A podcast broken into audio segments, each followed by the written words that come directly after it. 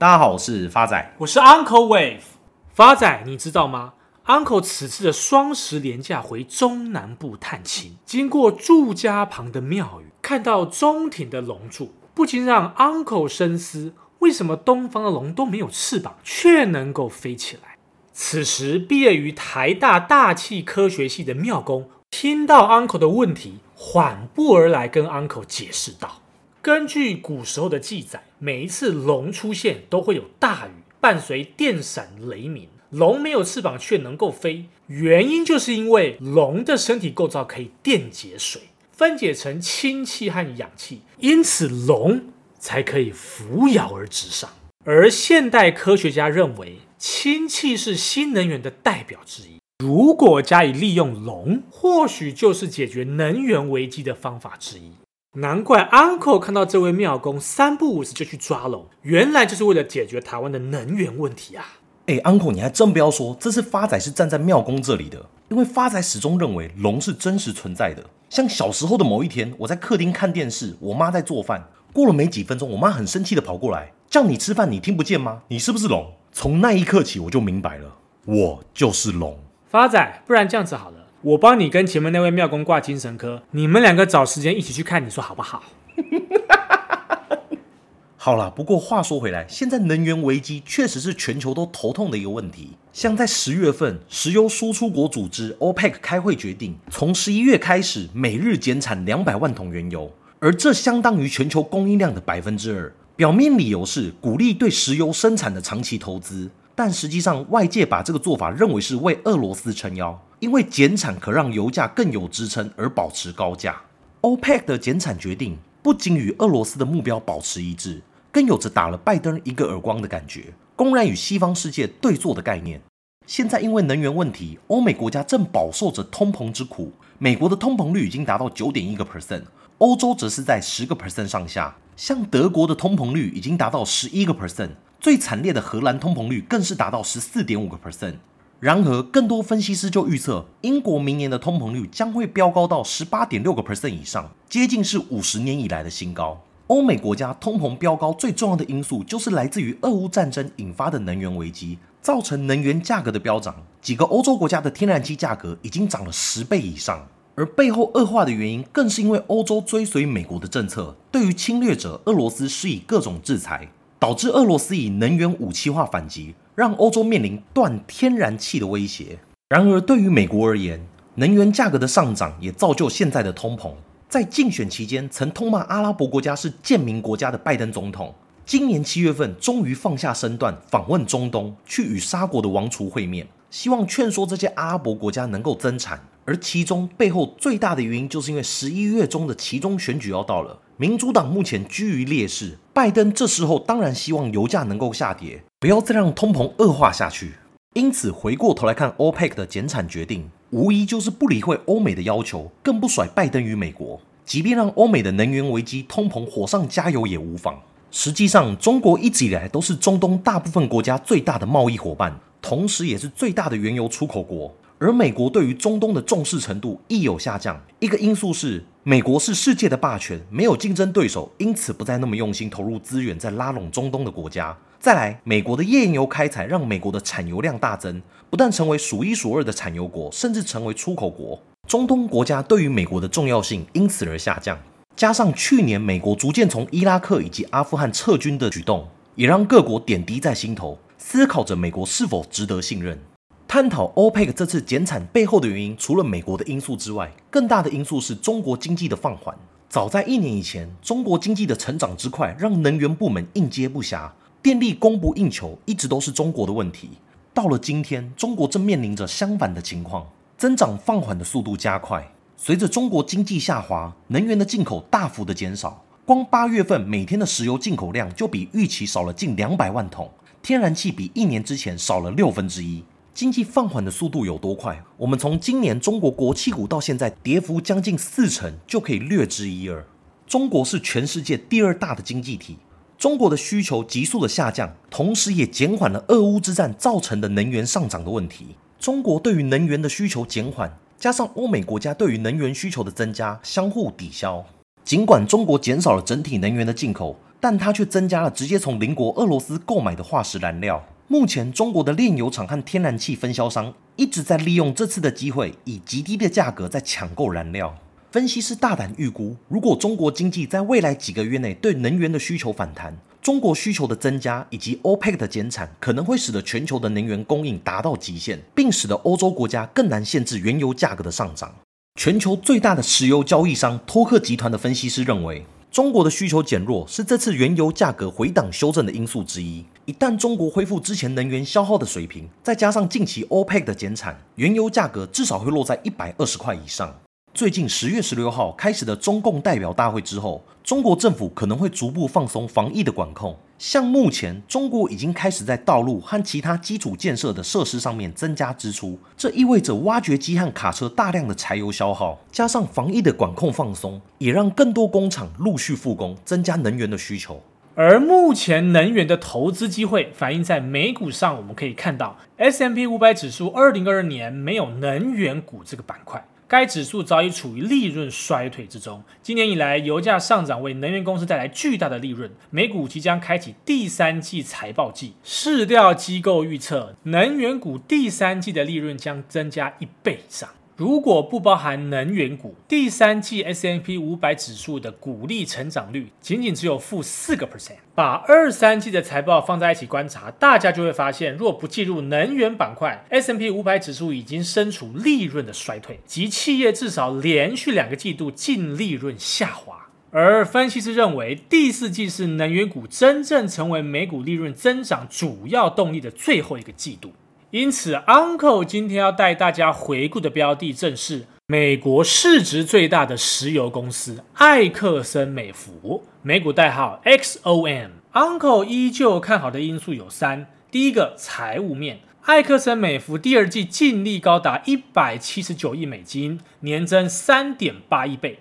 超越分析师预期的一百六十九亿美金，季营收年增七十一个 percent 至一千一百五十七亿美金，调整后每股盈余为四点一四美金，亦高于预期的三点九八美金。艾克森美孚执行长 Darren Woods 表示，第二季的强劲业绩反映了全球供需市场的紧张，需求已恢复到疫情前的水平。总统拜登上月表示，艾克森美孚赚的钱比上帝还多。不过，艾克森美孚回应称，资本支出仍远低于疫情流行之前，所以他们得优先考虑增加股息跟股票回购。艾克森美孚在今年年初四月表示，计划到二零二三年底执行库藏股总金额提高三倍至三百亿美金，并维持相较适中的资本支出。在最近一次，公司使用净现金二十亿美金执行库藏股两千六百二十万股。艾克森美孚一直使用额外现金来偿还债务，并提高配发给股东。他维持第三季每股八十八美分的股利不变。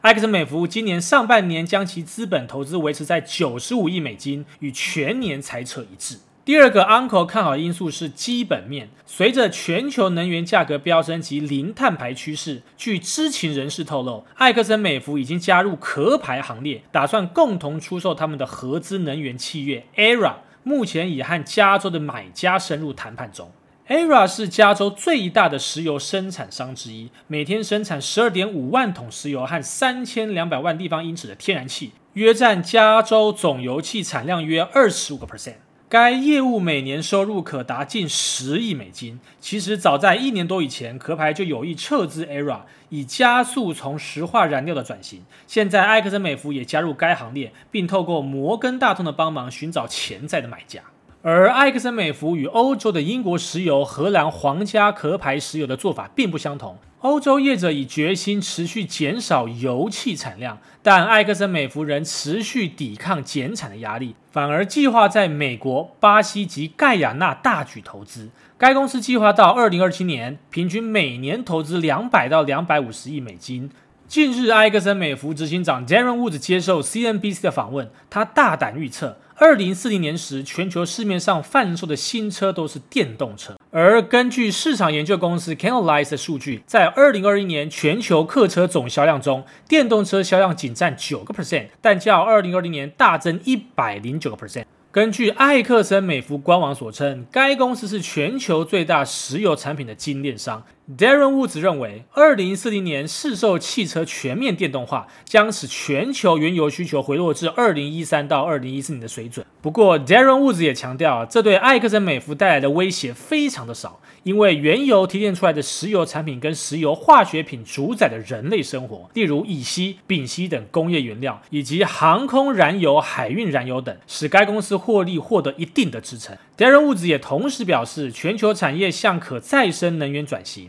石油和天然气产业投资不足是导致目前油价上涨的主因，社会需要付出高昂的代价。根据美国汽车协会 AAA 的数据，目前美国平均汽油价格接近五美元，为民众带来压力。Darren Woods 在接受采访时表示，政府政策未能平衡当前市场对廉价能源的需求与降低排放的需求。石油和天然气产业投资不足与目前油价上涨有关，呼吁继续对碳进行定价，创造一个降低排放的市场激励机制。国际能源论坛 IEF 预估，在乌俄战争导致的通膨跟价格波动下，今年全球石油投资支出将停滞不前，甚至下滑。下半年油价恐继续走高，波动更加剧烈。IEF 资料显示，今年全球石油投资将连续第三年低于二零一九年的四千四百一十亿美元。根据标普全球普氏与 IHS Markit 去年十二月的报告，到了二零三零年，石油投资支出必须维持在每年五千两百五十亿美元，才能满足全球对原油和相关产品的需求。再者，Evercore ISI 的投资分析师在近期发布一份研究报告中，将埃克森美孚的评级调升至优于大盘。该券商目前对该油气公司的股票的目标价为一百二十美元，高于之前的八十八美元。分析师指出，即使调升目标价，该股仍然相对的便宜。摩根大通研究报告指出，埃克森美孚现行股价还有很多的上涨空间，因为投资者没有完全考量其多元的投资组合、大幅改善的资产负债表，以及近期执行库藏股的承诺增加三倍，还有其对资本支出的限制。比起雪佛龙，埃克森美孚向股东返还资本方面的能力要好得非常多，因为雪佛龙与埃克森美孚的情况相似，但雪佛龙现行股价已经溢价。FactSet 数据显示，艾克森美孚远期本益比十点六，而雪佛龙本益比达十六点六，显见股价昂贵许多。摩根大通已将艾克森美孚指定为首选的股票。第三个 Uncle 看好的因素是技术面。假如未来艾克森美孚有回落到股价八十六点二。那么将会是甜蜜的买点。那么未来的目标价会挑战前高一百零五点五七，预期报酬将会有二十个 percent。Uncle 在此做一个总结：乌俄战争造成欧洲国家能源短缺问题非常的严重，欧盟必须提高对能源及国家安全的重视，顺势减少对俄罗斯的依赖，并寻找更可靠的供应来源。盟友美国成为最大的赢家，而俄罗斯在短期内恢复供应的可能性非常的低。加上美国能源公司目前的资本支出还在低基期，未来绝对还有成长的空间。最后是回复听众朋友的时间，第一位是我们的新朋友 Uncle 阿莫的留言，聊天很好笑，但是 Uncle 的荐股跟整股还是算了，我有智能选股黑科技，微软长报就好了。亲爱的新朋友 Uncle 阿莫同学你好，Uncle 一直认为分享股票本来就是一件吃力不讨好的事情，Uncle 的初衷是让大家都能够认识这些主流跟非主流的公司。而价格的分享也是基于过去 Uncle 的操作经验而来，因此欢迎听众朋友可以多多跟 Uncle 指教与讨论。下一位是我们老朋友 Dash 张的留言，现在时间十月十号凌晨十二点五十分，刚刚手机显示节目刚更新，Uncle 发仔到底有没有让人睡觉？话说之前 Uncle 推荐 Twitter，我也曾经询问那时候 Elon Musk 有没有购买，现在 Twitter 股价是稳了，反观 Tesla 都快跌到谷底了。想请问一下，Uncle，Tesla 的目标价维持不变吗？祝福 Uncle 早日求得良缘，发财好人一生平安。亲爱的老朋友 Dash 张同学您好，经过 Uncle 帮您重新推播未来 Tesla 的波浪走势，以及私底下 lie Chinese Elon 骂的结果，Tesla 未来的股价只要守一百七十六块不破，那么未来的反弹目标价会落在两百八十九元，给您做一个参考。最后一位是我们老朋友学子爱子的留言能够听着优质的节目又能幸运的得到开运金币让自己更有信心抱着手中的持股。谢谢 uncle 发仔。Uncle 再次感谢老朋友学子爱子的留言。Uncle 最后也呼吁还有三位仙姑开运金币的得主还未来信领取记得尽快来信哦。谢谢大家我是 uncle wave 我是发仔我们下次见。